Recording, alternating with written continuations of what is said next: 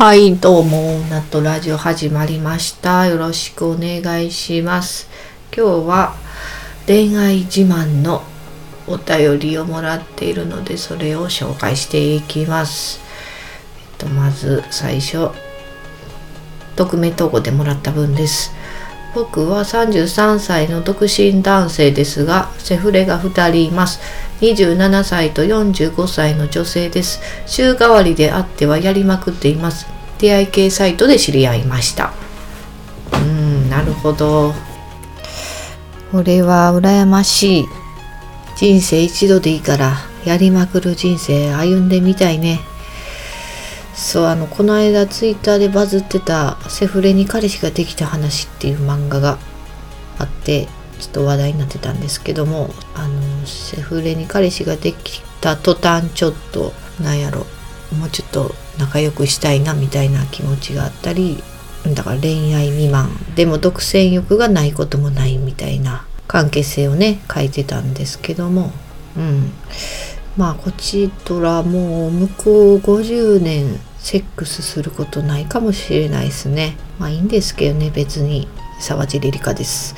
そう。うーんと、だからセックスってめんどくさいんですよね。なんで着てる服をわざわざ脱がなあかんのですか？ほんでなんでまた着なあかんのですか？もうセックスレスのベテランは、レスの師範は、妄想とオナニーで十分生きていけるんじゃないかと思っています。だからその点に関しては本当に良かったと思ってるんですね。そのいろいろ性欲を解消できる手法があって、うん、だから必ず誰かと体を交えることでしか性欲が解消できなかったとしたら今頃えらいことになってますよね。犯罪がはびこり少子化なんてことにもならなかったでしょう。うん。まあオナニーがあってよかったですよね。あとやりまくるのはいいけど黒くならないようにだけ気をつけてください。チンコも美白の時代です。えー、続きまして自慢ですが16歳の時から結婚する29歳の時まで彼氏が途切れたことがありません。15人目の彼氏で結婚しました。まだ結婚生活は続いていますが、最近は19人目の彼氏と遊んでいます。マジっすか。まず疑ういから入りますからね。マジっすか。だからスライド式恋愛ってことですよね。途切れなかったってことは、次の男を見つけてから別れ切り出すタイプですね。クソビッチじゃないですか。いやもう、バイタリティすごいよ。まず体力。うん、もう不倫芸能人もそうですけど、もうよくそんな体力あるよなって感心する方にもう行っちゃってますからね。うん。てか旦那さんも相当鈍いっすね。15人目が旦那さんで、そこが4人スルーしてるってことっすね。うん。もう互いに興味失ってるパターンなんかもしれないですね。うん。なるほどね。まあでもすごいですね。モテるんでしょうねきっと。モテる。うん。まあ自分から言ってんのも多分あるやろうしね。すごいな。どんな人なんやろ。はいありがとうございます。続きまして奈良さんこんにちは。私には高校生の息子がいるのですが先日息子の友達から「おばさん綺麗だね」と言われましたその子にはカントリーマームをサービスしましたえ、終わりおい、ただの自慢じゃねえか。ま、恋愛自慢って言うてるじゃないですか。まあ、でもよかったですね。まあ、子供は正直なんで相当美人じゃないと言われないと思いますよ。美人なんでしょうね、きっと。うん。女性は特に顔みたいなってなってくるんですよね。こういうお便りもらうと。顔見してくれんかって。そうそう。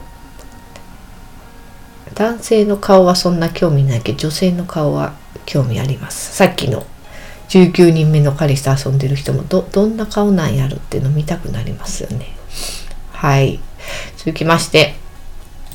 先日ファミレスでランチをしていた時の話です。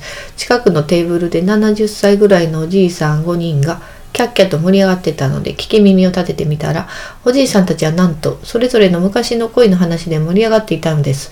それも下ネタやイ談などではなく、初めてのデートでどんなロマンチックなことをしたとか、当時の彼女のことをどれだけ好きだったかなど、ピュアな女子大生さながらの可憐な恋バナをしていたのです。年をとってもピュアな気持ちを忘れていない素敵なおじいさんたちもいるんだなぁと微笑ましい気持ちになりました。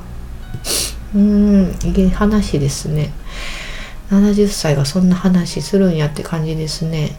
正直これ夜やったらイ談になってた気もするんすけど、どうなんすかね。70ってもうイ談とかせえへんのかな。色トーク。色トーク うん。そうだからたまに外でお昼食べるとそういうじいさんとかがあの昼間からビール飲んで楽しそうにしてるじゃないですか。すごい羨ましいんですよねあの光景。私たちはあんな老後を過ごせるのでしょうか。あの頃の未来に僕らは立っているのかな的な。うん。しんみりしてしまいました。いいですね。恋バナそうですね。いつ、うん、何歳になってもやっぱり盛り上がるのか。恋バナはいやだからでもしてなさすぎてしてしないんですよ。やっぱ結婚して子供ができると恋の話って本当にしなくってどうだ、うん、自分がどうだったかとか、うん、どういう恋愛してたかとかいう話になんかならないですよね。なぜか、うん、まあまあ、うん、まあ子供が中心になっていくからっていうことなんかもしれないですけど。私もでもうんやっぱ恋愛の話って面白いですよね。うん好きですよ聞くのも。どんどん。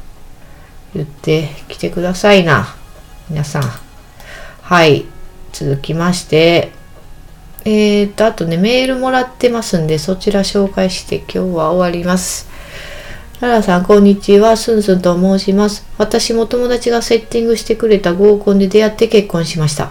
勝手に親近感です。結婚6年目になりますが、今でも旦那が好きすぎて、来世も旦那と結婚したいと思うほどです。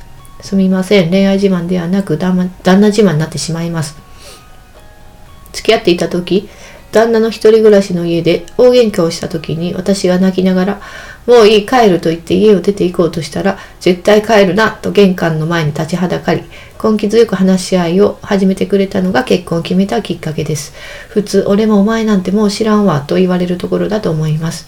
旦那もイライラしてただろうに、なんて問題の解決能力がある人なんだと心の大きさに感動しました。